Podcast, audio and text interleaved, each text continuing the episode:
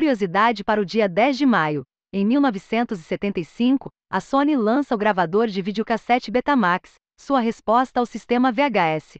E após as notícias de hoje, convite para uma comunidade no Discord sobre vagas de emprego internacionais e indicação de um vídeo que eu considero ser a melhor introdução ao Python. Engenheiro de produção mineiro será o primeiro turista espacial brasileiro. Além disso, Vitor Correia Espanha, de 28 anos, também será o primeiro criptonauta da história. Ele foi sorteado após a compra de um NFT emitido pela Crypto Space Agency. Espanha e outros cinco astronautas viajarão a bordo do New Shepard da Blue Origin. A missão NS-21 ainda não tem data marcada. As informações são do site da Blue Origin. Universidade nos Estados Unidos fecha após ataque ransomware. A Lincoln College, fundada há 157 anos, afirma que a decisão foi difícil após ter sobrevivido a vários desastres, incluindo a gripe espanhola, a Grande Depressão, duas guerras mundiais e a crise financeira global de 2008. No entanto, no final do ano passado, o ataque destruiu todos os sistemas de informação da instituição, impedindo o acesso a dados administrativos financeiros e de admissão de novos alunos. As informações são do site Bleeping Computer. TSE inicia testes com nova versão do aplicativo e-título para as eleições. 0,1% dos 25 milhões de usuários do app serão escolhidos aleatoriamente para testar a versão beta. O tribunal espera disponibilizar uma nova versão do app para todos os eleitores antes do pleito deste ano, 2 de outubro, com melhorias em acessibilidade, biometria e estabilidade, o e-título ficou extremamente instável durante as eleições municipais de 2020. As informações são da Agência Brasil. Brasil e Japão assinam acordo para desenvolvimento da agricultura digital. Será criada uma plataforma de dados digitais para as cadeias produtivas de pecuária de corte, grãos e sistemas agroflorestais. A iniciativa visa promover o desenvolvimento de tecnologias agroindustriais sustentáveis, melhorando a produtividade e rentabilidade do setor agrícola. As informações são da Agência Brasil. NASA pausa toda a missão do rover Perseverance em Marte para salvar helicóptero Ingenuity.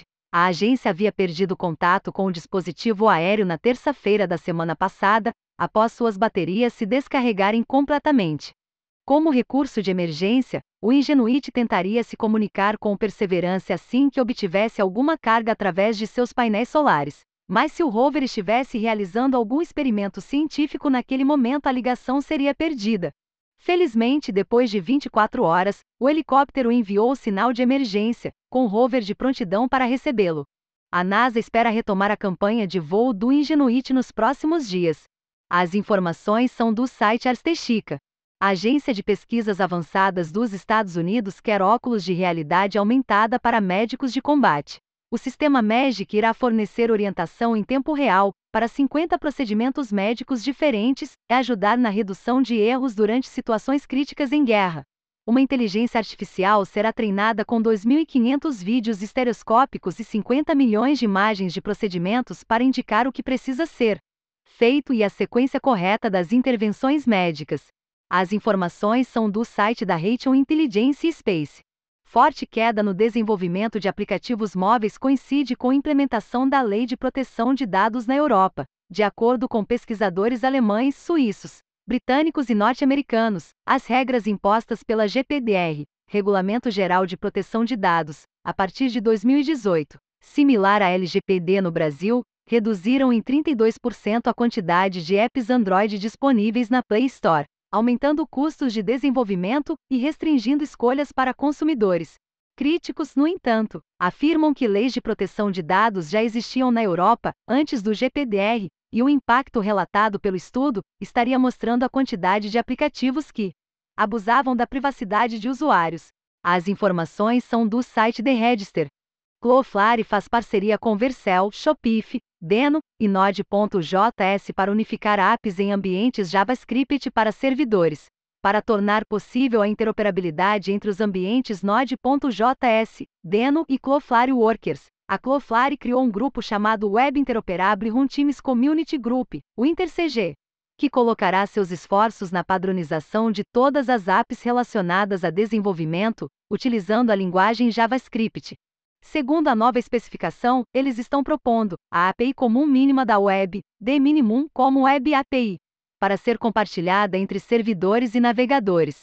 As informações são do site da Cloflare. A Xteam lançou uma comunidade oficial no Discord, assim você tem um local para bate-papo durante as transmissões ao vivo da Xteam. Você também pode colaborar e conversar com outros desenvolvedores e conhecer novas pessoas incríveis ao redor do mundo que compartilham a cultura de trabalho deles. Esse é o link do Invite, a melhor forma de aprender Python. Se o seu objetivo é ter a liberdade de construir o que quiser com Python, este vídeo no YouTube vai ser a melhor introdução no assunto. Link do vídeo.